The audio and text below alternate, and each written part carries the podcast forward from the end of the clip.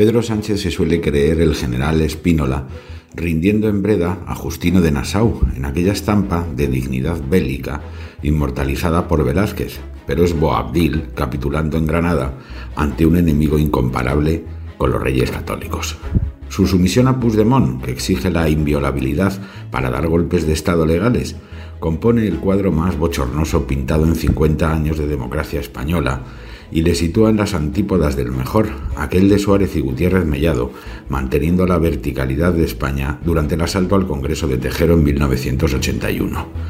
Sánchez no solo se ha agachado ante un golpista, sino que le ha llenado el cargador de proyectiles contra la Constitución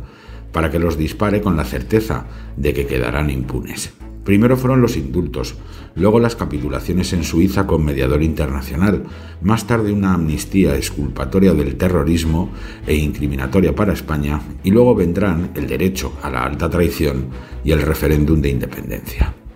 No faltan ya los masajistas habituales del líder socialista intentando convertir la humillante derrota de su patrón en un épico acto de resistencia a los abusos del separatismo, como si el fracaso temporal de la ley de amnistía fuera consecuencia de las líneas rojas puestas por Sánchez y no de la negativa de Puigdemont a conformarse con algo que no incluya el 100% de las cláusulas de su impuesto revolucionario. La realidad es que Sánchez ya ha aprobado el indulto general, que incluye el terrorismo y la legalización de sus objetivos, y solo la irrupción en escena de esa parte digna de la justicia que se niega a ejercer de corde Pumpido, Juan Carlos Campo o Dolores Delgado, ha evitado de momento que el atraco se consume en su totalidad.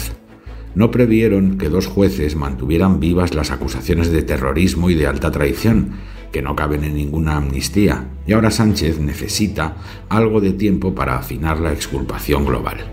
Mientras, como hay elecciones en Galicia, simulará una épica resistencia al chantaje separatista que declinará nada más culminar el recuento en las urnas.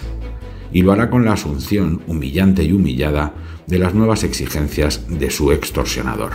Si algo ha quedado claro desde que Sánchez se comprara la presidencia pagando un precio incompatible con su cargo y cada vez más próximo al delito de alta traición, es que el líder socialista siempre miente y que, en su contrario, Puigdemont siempre dice la verdad.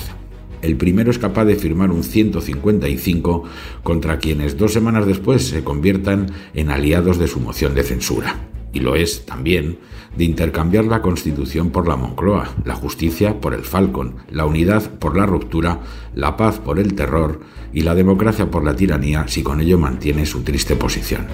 Pero Puigdemont es todo lo contrario y no necesita intérpretes. Solo acepta la impunidad y la independencia, y quien quiera obtener su respaldo ha de asumir y abonar esa factura.